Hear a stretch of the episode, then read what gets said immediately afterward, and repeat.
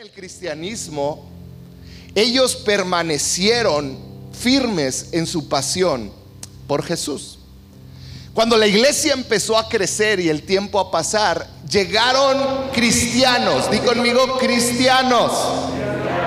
Eran gentes que venían, eran judíos, que decían conocer a Jesús y empezaron a meterse en la iglesia. Y lo que empezaron a hacer, empezaron a decir, bueno, lo que les predicaron de Jesús está muy bien, pero para que realmente Dios los ame, ustedes necesitan hacerse primero judíos.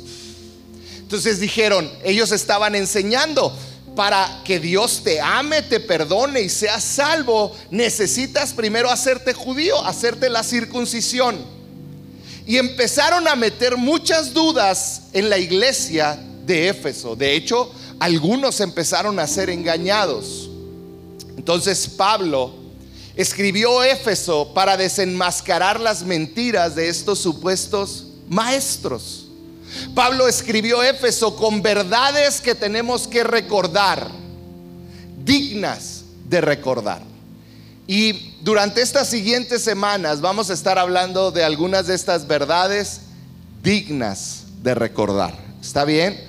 Entonces, yo quiero iniciar orando y que podamos pedirle al Señor que Él nos hable. ¿Estás listo? Puedes decirle, Señor, háblame. Padre, en el nombre de Jesús, hoy venimos. Señor, reconociendo que solo tú eres Dios. Reconociendo que te necesitamos, Señor, y que nos es necesario que tú nos reveles verdades que quizá por el tiempo, las circunstancias, podemos olvidar, Padre. Espíritu de Dios, muévete en este lugar. En el nombre de Jesús. Amén y amén. Muy bien. Cuenta la historia de un hombre mayor.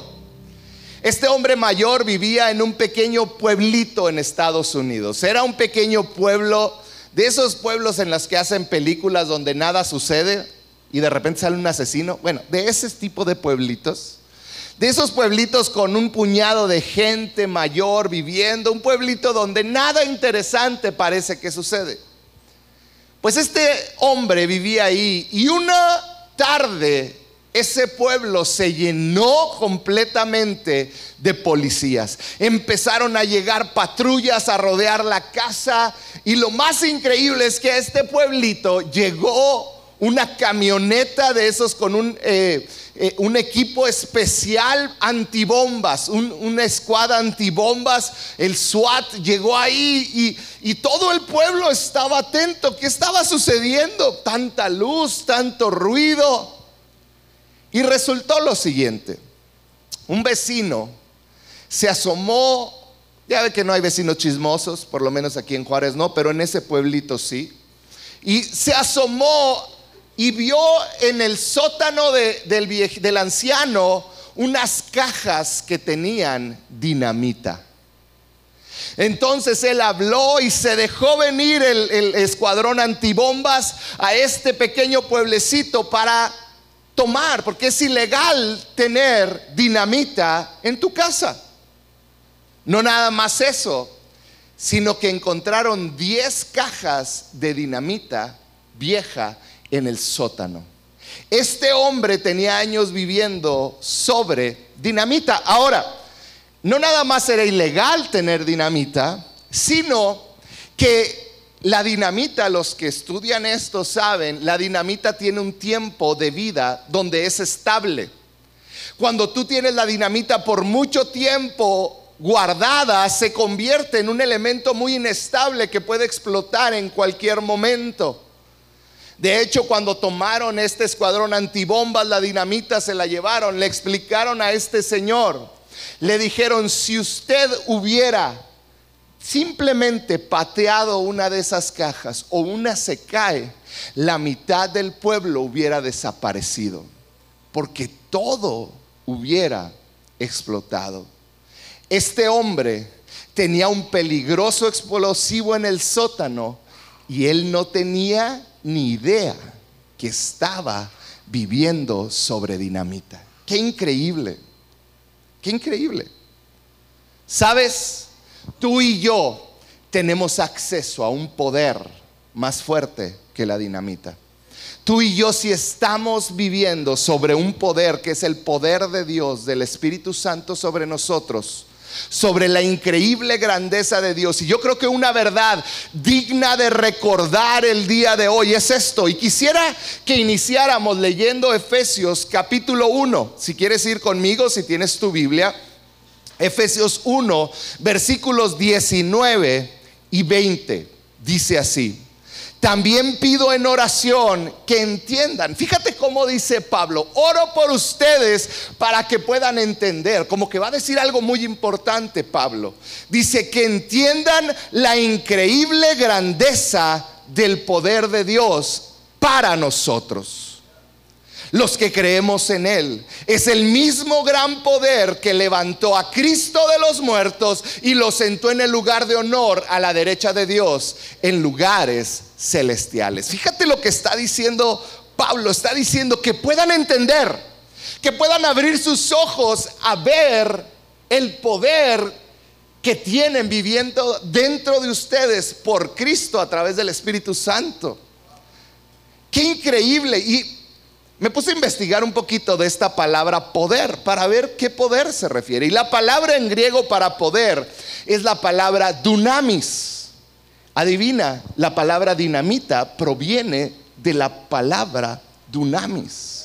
Entonces es un poder explosivo, es una increíble grandeza, es ese poder que tenemos. En otras palabras, Pablo estaba orando que la iglesia entendiera que el poder al que ellos tenían acceso era como dinamita. El poder que tú y yo tenemos acceso, el poder en tu vida que está disponible para ti, es como dinamita. ¿Sabías que tú y yo estamos como ese anciano sobre dinamita? Qué importante es que tú y yo realmente comprendamos el poder que Jesús nos ha dado. Qué importante es comprenderlo, porque mira, nosotros conocemos, muchos que tienen años en la iglesia pueden conocer y saber que hay poder en el Señor. Que somos, y, y quizás te sabes este versículo, pero muchas veces la vida los golpes de la vida, las tormentas, las situaciones que enfrentamos terminan haciéndonos olvidar ese poder. Y hoy quiero que no nomás conozcamos, sino que recordemos que tenemos ese poder. Ese poder que nos va a ayudar a entender quiénes somos a pesar de nuestro presente actual y lo que podemos lograr con ese poder en nuestra vida. Hoy yo quiero que recordemos lo que es ese poder, lo que es en nosotros y lo que podemos hacer nosotros que somos receptores de ese gran poder. Por eso Pablo, si nos eh, vamos un versículo antes, al versículo 18, dice que puedan entender la esperanza segura que Él ha dado a los que llamó. También pido en oración que entiendan la increíble grandeza del poder de Dios para nosotros. Pablo está diciendo, ustedes tienen que entender dos cosas. Tienen que abrir su entendimiento a dos cosas, que tienen una esperanza segura. Y número dos, que hay una increíble grandeza en el poder de Dios disponible para ustedes. Eso es algo que yo quiero que entendamos el día de hoy. Porque muchas veces, y dime si no te ha pasado, Terminamos viviendo de una manera aburrida y apática nuestro cristianismo. Terminamos viviendo un cristianismo aburrido, terminamos viviendo un cristianismo lleno de apatía. ¿Por qué? Porque sentimos que ser cristiano es aburrido. La apatía de repente nos abraza. ¿Por qué? Porque la iglesia, el venir a la iglesia se convierte en tan solo un ritual y una carga. Sabes, es algo que he visto en este tiempo. De repente comenzamos a vivir como si ser cristiano fuera algo X. Venimos y cantamos a Dios como si le estuviéramos cantando a cualquier cosa. Cuando en realidad si entendiéramos, sabríamos que le estamos cantando a un rey que es todopoderoso, que tiene todo el poder, y cuando tú entiendes que le estás cantando a un Dios, que es dueño de toda, es nuestra esperanza segura y es todopoderoso, tú puedes entender que tu cristianismo no puede ser aburrido. Porque cuando tú entiendes, mi Dios es todopoderoso, la oración de Señor, ayúdame, cobra una dimensión totalmente distinta. Pero ¿qué es lo que sucede en tiempos como este? Donde de repente las situaciones, el temor, los problemas, una pandemia, un virus, donde el problema económico comienza a golpearnos. Comenzamos a enfocarnos en eso y se nos olvida la realidad que es digna de recordar. Él es poderoso. Él es nuestra esperanza segura. Él es más poderoso que cualquier cosa. Si solo entendiendo el poder explosivo de la gracia de Dios. Solo entendiendo el poder explosivo de su gracia sobre mi vida, puedo yo realmente vivir en plenitud. Porque yo sé que mi vida está escondida en Él. Pero sabes, para eso tenemos que entender ese poder que Él nos ha dado, ese poder que Él es. Leí una historia de, cómo entrenan a los militares cuando llegan al ejército. Y cuando llega un militar a la academia, los entrenan en cómo usar muchas armas, diferentes armas que van a utilizar en el momento indicado. Y una de esas armas que decían ahí que pasan mucho tiempo instruyendo a los soldados es el uso de la granada. Obviamente cuando llegas a la escuela para hacer a la escuela militar no te van a dar una granada de verdad porque ahí quedas, ¿verdad? Pero lo que hacen, dicen que te dan una granada de mentiras, que tiene las dimensiones normales de una granada y no nada más eso, tiene el peso de una granada. Cuando entran a la escuela militar les empiezan a enseñar cómo cargar esa granada en su uniforme cuando están en situación de peligro. ¿Qué, hacer cuando se tiran al suelo? ¿Qué hacer cuando ruedan? ¿Y dónde poner la granada para que esté segura y no vuelen en mil pedazos? Una de las cosas que más hacen también es enseñarlos la distancia, máxima distancia que ellos tienen y pueden aventar una granada. Porque si ellos no lo lanzan lo suficientemente lejos, adivina quién puede salir dañado ellos. Ellos tienen que aprender el peso de la granada y aventarla con todas sus fuerzas para que explote lejos de ellos y no sean dañados. Uno de los instructores dijo lo siguiente, cuando termine el entrenamiento, los llevamos a un campo donde les damos una granada real. Mismo peso, mismo tamaño. Dice, todos tenemos registros de cada joven o cada señorita que lanzó su granada, un promedio de 15 metros la distancia que avientan la granada. Dice el instructor, pero es increíble ver que esos mismos jóvenes cuando tienen una granada real, la lanzan a más de 20 metros. Porque sabes, cuando tú sabes que realmente algo es poderoso, te sale fuerza de donde sea para no ser dañado, ¿no es cierto? Sabes, esto es algo similar. Cuando tú y yo entendemos el poder de Dios. Cuando tú y yo entendemos que tenemos un Dios poderoso, cuando tú y yo entendemos el poder de Dios sobre nuestras vidas, no vamos a actuar mediocremente, sino que vamos a aventarlo lo más lejos que podamos. Yo sé que no son 15 metros, pero eso está muy livianito. ¿Sabes por qué? Porque entendemos el poder de Dios que hay y entendemos lo que, lo que ese poder puede hacer. Es cuando nosotros ponemos toda nuestra pasión. Hoy yo te quiero llamar iglesia este tiempo puede adormecernos, este tiempo puede hacernos olvidar, quizás has sufrido la pérdida, el dolor, la enfermedad. Nos puede hacer olvidar que tenemos un Dios que realmente es todopoderoso, que está en el trono y que está cuidándonos y que su fortaleza y su poder está a tu favor y a mi favor.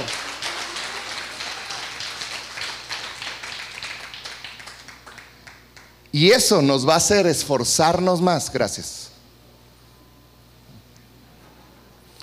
Eso nos va a hacer esforzarnos más.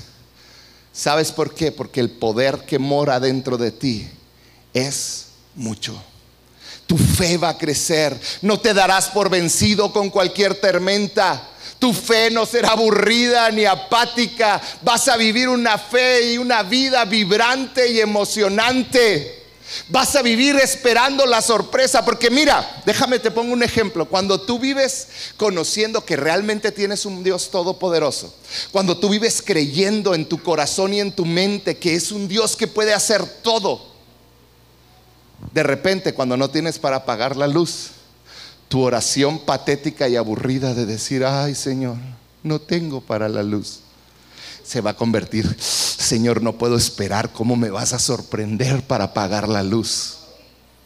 No puedo esperar cómo me vas a sorprender y vas a sanar este enfermo. No puedo esperar ir a orar por alguien porque algo va a suceder. Tú eres poderoso. El cristiano vive una vida aburrida porque olvida que tiene un Dios que es todopoderoso, que es grande en poder para ti, para mí. Ese mismo poder que levantó a Cristo de los muertos vive en ti. Hoy yo te quiero llenar de fe. Que cualquiera que sea tu circunstancia, algo poderoso puede, puede suceder.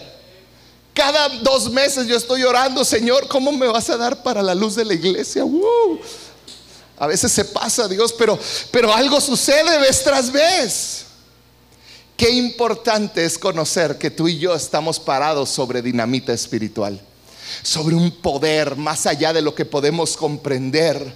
Qué importante es que tú y yo conozcamos el poder de nuestro Dios.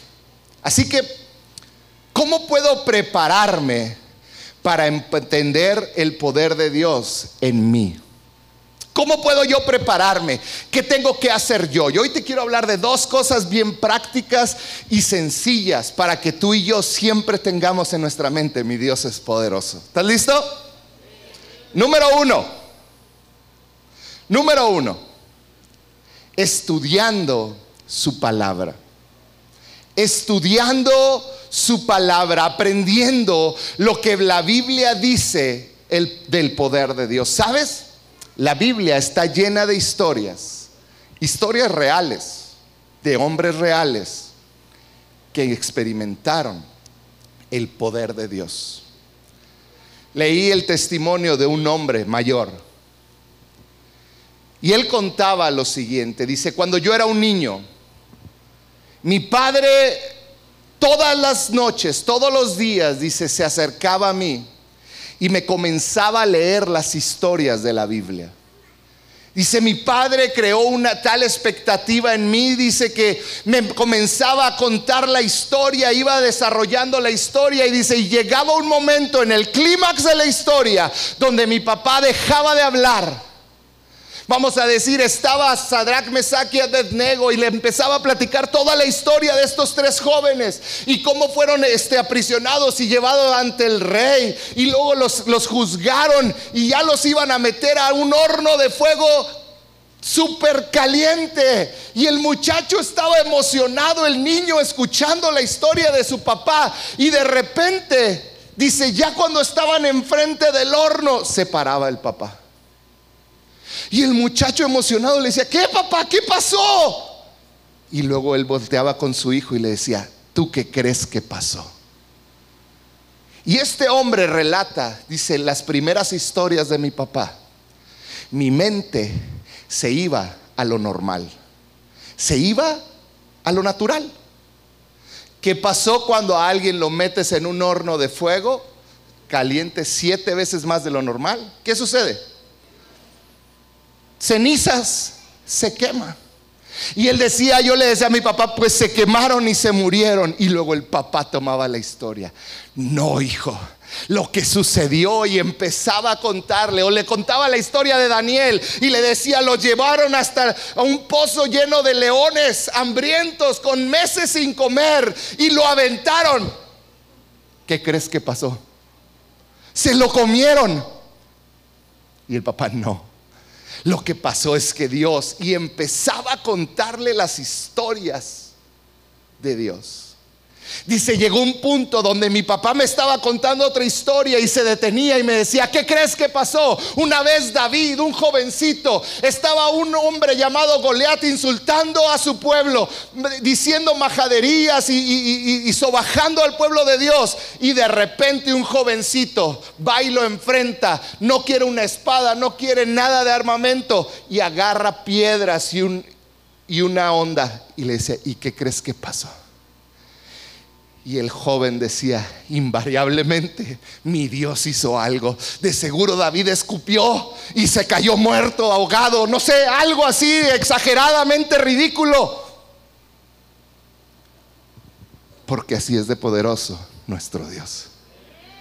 Y él dijo, mi papá me enseñó con esas historias que mi Dios no es cualquier Dios mi Dios es un Dios poderoso que puede tomar cualquier cosa para darme la libertad, para darme la victoria, para enseñarme quién es Él.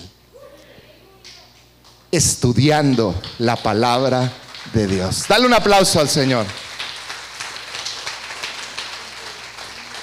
La Biblia está llena de historias reales, protagonizada por hombres y mujeres reales, que enfrentaron problemas reales, pero que experimentaron el poder de Dios.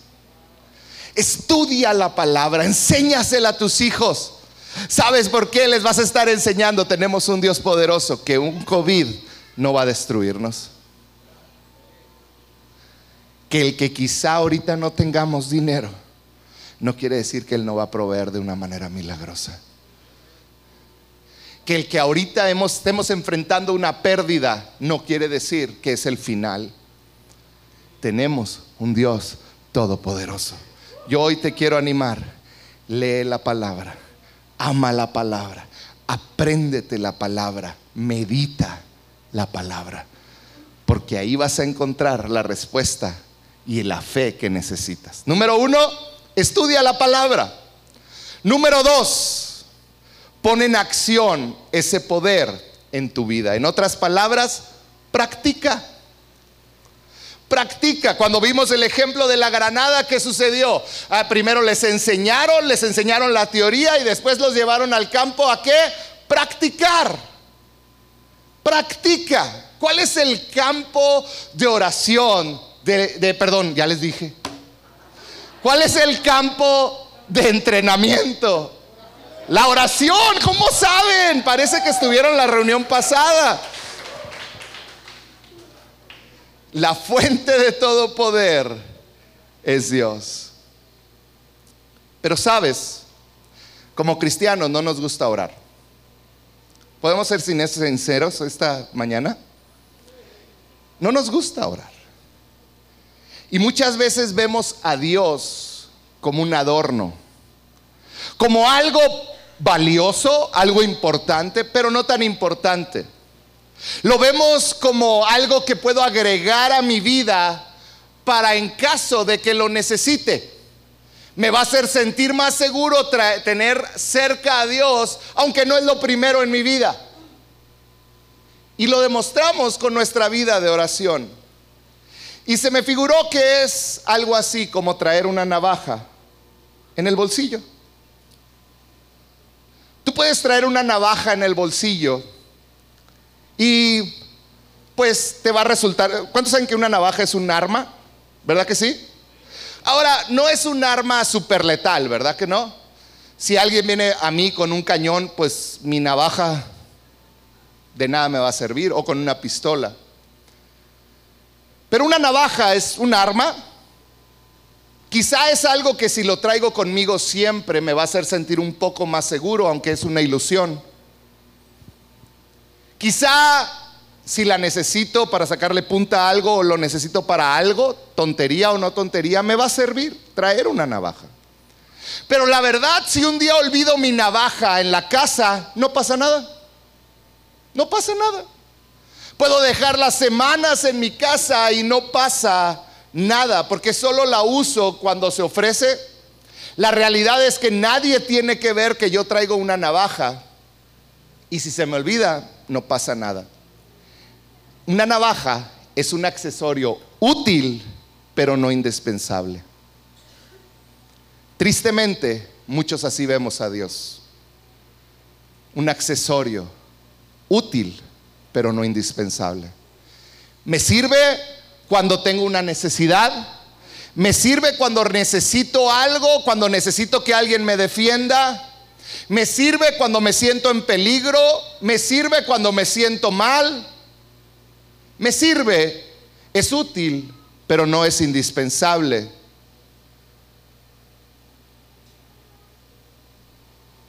Creo que es tiempo como iglesia que dejemos de ver a Dios como una navaja. Él es poderoso. Y sabes, ¿cómo pongo en acción el poder de Dios en mi vida? Con, oración. Orando. ¿Por qué? Porque la oración va a hacer que crezca tu fe y al crecer tu fe te estás poniendo en el lugar donde puedes ver milagros suceder. Tu vida de oración te fortalece en tu diario vivir. Es tan importante que dejemos de ver a Dios como una simple navaja, como un accesorio útil pero dispensable. Y lo comencemos a ver como lo que es el aire necesario para nuestra vida diaria. Es importante. Fíjate, hay una historia en el libro de Hechos de Pedro y de Juan discípulos de Jesús, fueron aprendidos por predicar el Evangelio de Cristo. Están aprendidos, están ahí en el lugar y fueron llevados a juicio delante del concilio. Y ellos defendieron su postura. Por fin fueron liberados. Lo puedes leer en el capítulo 4 de Hechos. Y después regresan con la iglesia. Regresaron a la iglesia. Ellos sabían que tenían un Dios poderoso porque acababan de librar la cárcel y están con la iglesia reunidos y les cuentan la experiencia a la iglesia. Después de contarles la experiencia, la iglesia se ponen a orar. Y esto fue lo que oraron, Hechos 4, 29 al 31.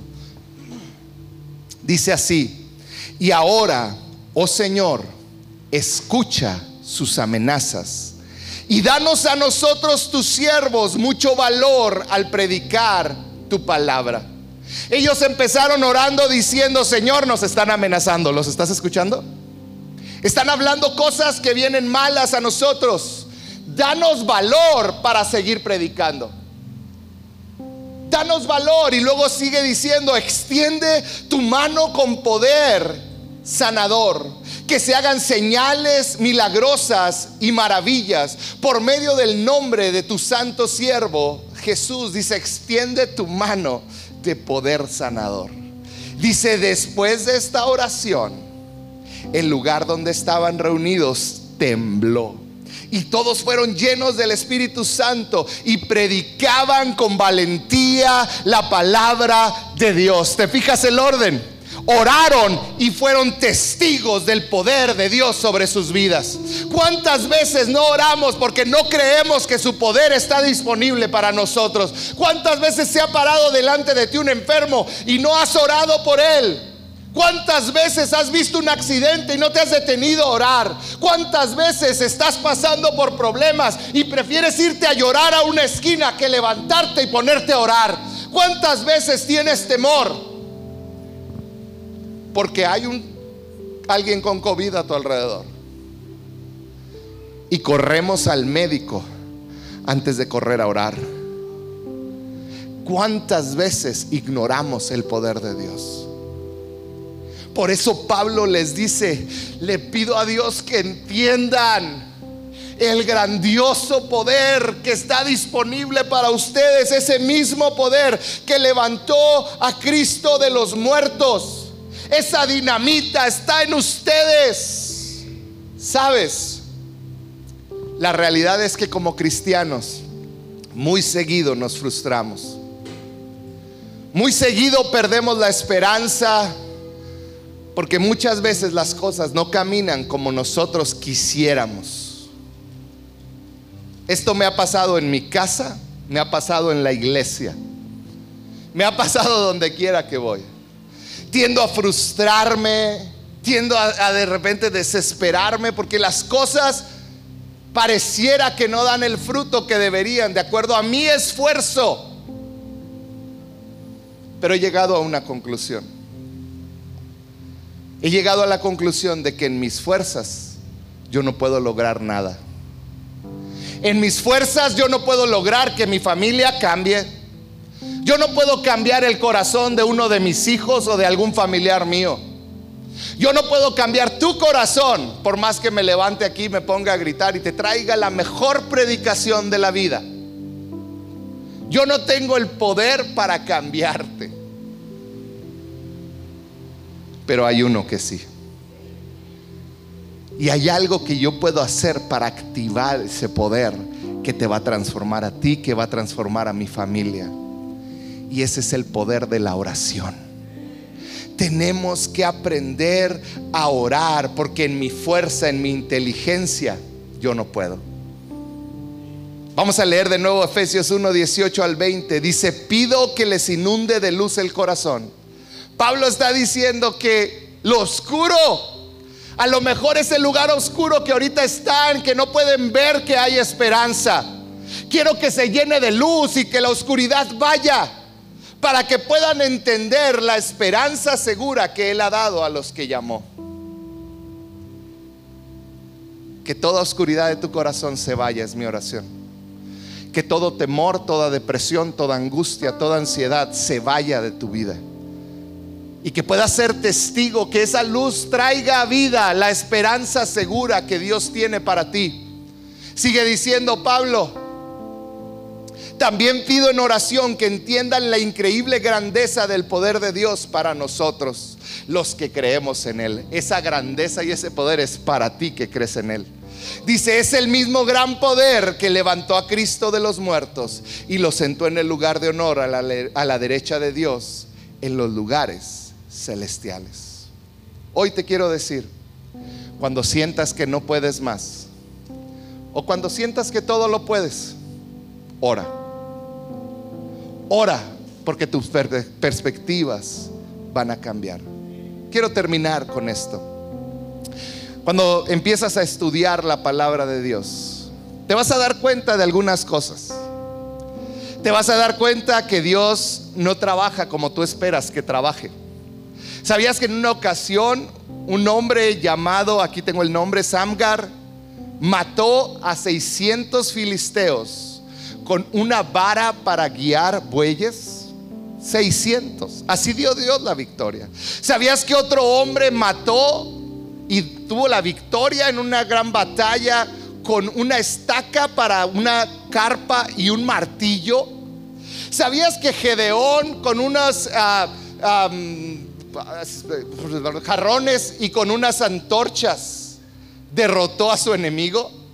¿Sabías que las murallas de Jericó cayeron con trompetas y gritos?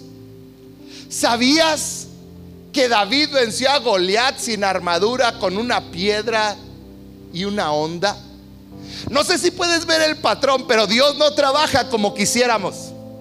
Para muchos esperamos, no, un ejército, armamento poderoso, grandeza, grandes estrategias. Pero Dios no trabaja así. A Dios le gusta mostrar su poder de maneras ridículas. Y a veces pensamos, es que para yo hacer grandes cosas necesito que me des dinero, necesito que me des posición, que me conozcan. Pero Dios no necesita eso. A Dios le gusta que tú entiendas que las cosas que Él da vienen de Él, no de una estrategia, no de un ejército, no de poder.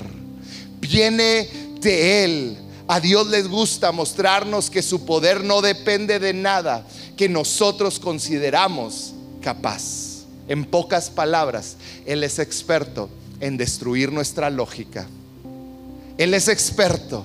Realmente tú y yo estamos parados sobre el poder más grande del universo. Realmente Dios habló y las cosas fueron creadas. Realmente Dios es todopoderoso y tiene ese poder disponible para ti. Así que yo quiero terminar recordándote estas dos cosas. Estudia su palabra Aprende, enséñale a tus hijos, a tus nietos quién es, qué tan poderoso es tu Dios. Y practica. Sal, ora, pídele a Dios y espera con expectativa ver su poder. ¿Por qué no cierras un momento tus ojos?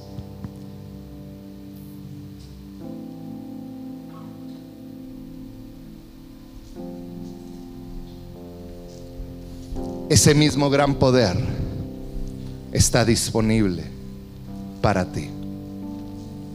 Que hoy puedas entender que sin importar cuál es tu situación que estás enfrentando, sin importar lo difícil, sin importar lo doloroso, tu Dios es poderoso.